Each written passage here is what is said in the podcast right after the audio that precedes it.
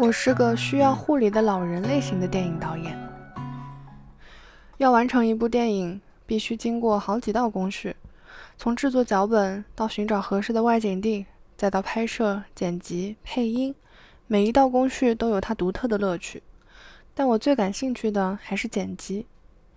就像制作模型，所有的零部件都装在一个盒子里，打开盒子，用镊子将一个个零部件分开。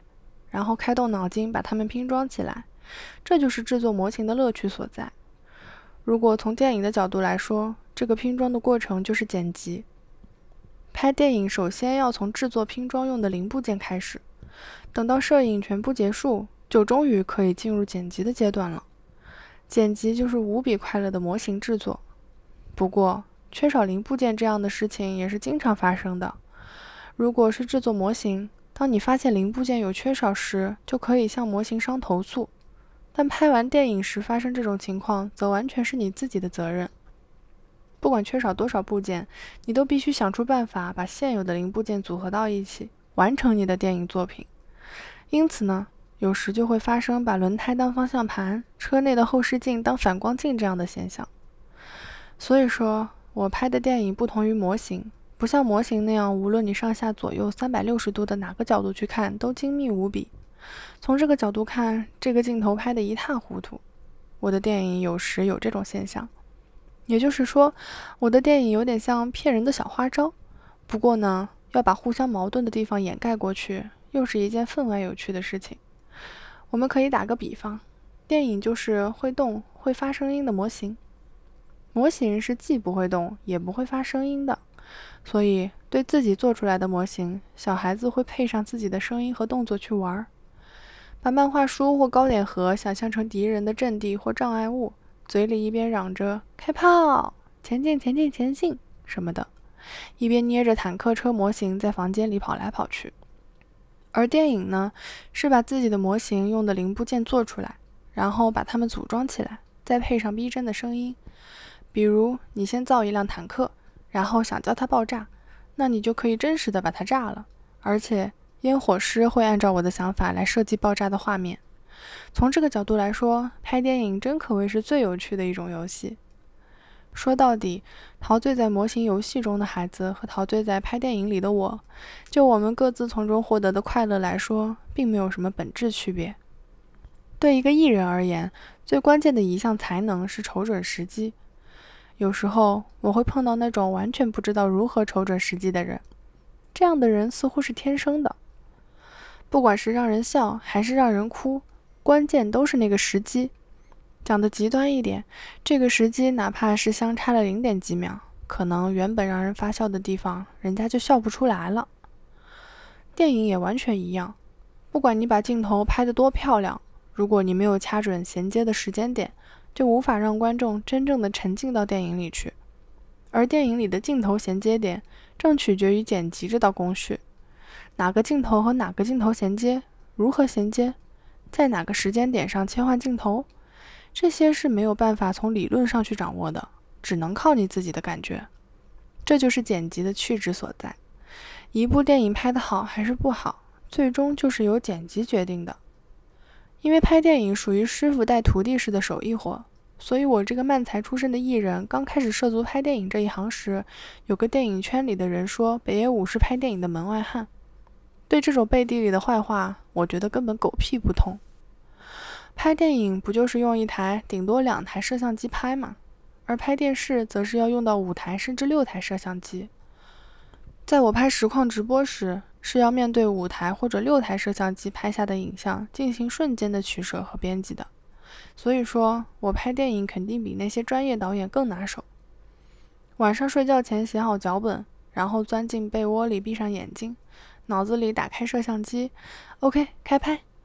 如果你没有这种在大脑里想象会拍出怎样的画面来的能力，那么你是做不好剪辑，在拍摄现场也拍不出好镜头的。我并没有参加过什么特殊的训练，我只是从第一部电影起就这么拍了。如果一部电影有一千个分镜头，那我的脑子里就装着一千个分镜头的先后次序。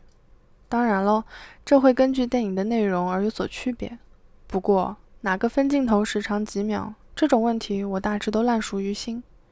因此，在做电影剪辑的时候，我不用问编剧，就能随口说出“给我第四场第三景的镜头”这样的话。如果脑子里没有开着摄像机，那我是说什么也做不了导演这一行的。如果没有实际演出来看，你是绝对不会知道一个演员的表演能力的。那也是天生的，和聪明不聪明没什么关系。因此，不管你说自己多有表演天赋，只要摄像机一开动，就立马知道你的本事。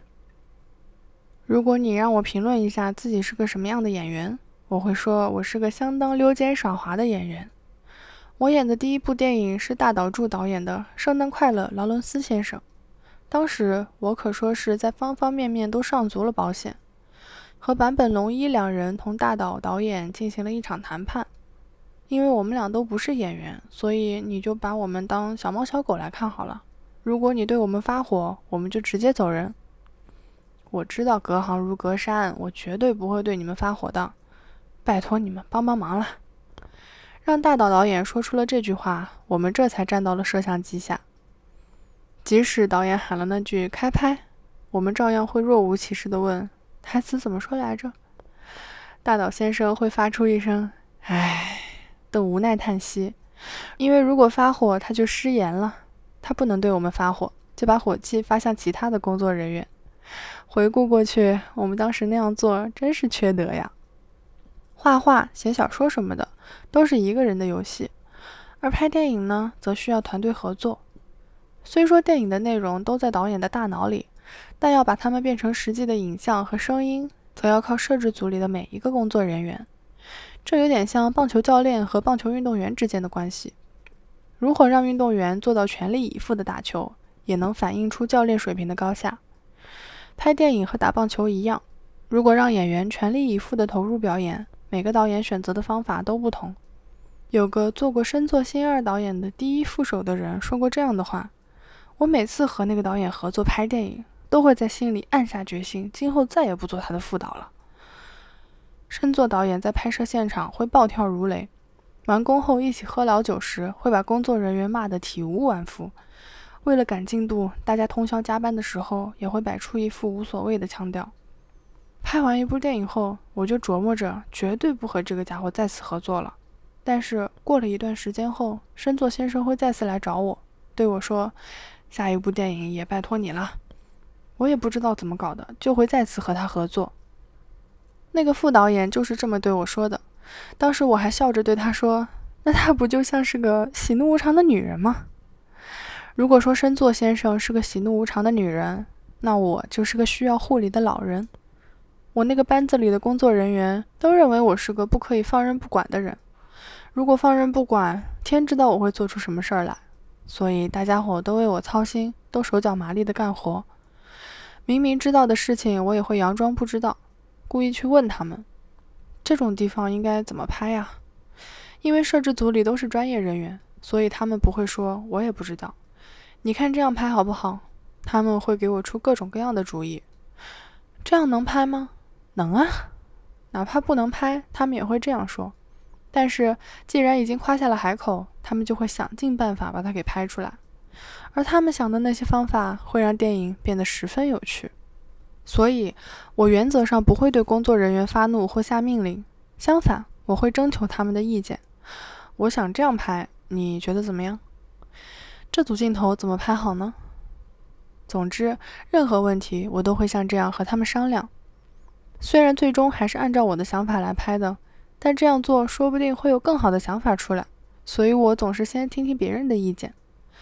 大家都是因为喜欢电影才干这个行当的，所以只要你不耻下问，别人就会认真的帮你去想。所以说，在我的电影班子里，绝对没有一个混饭吃的。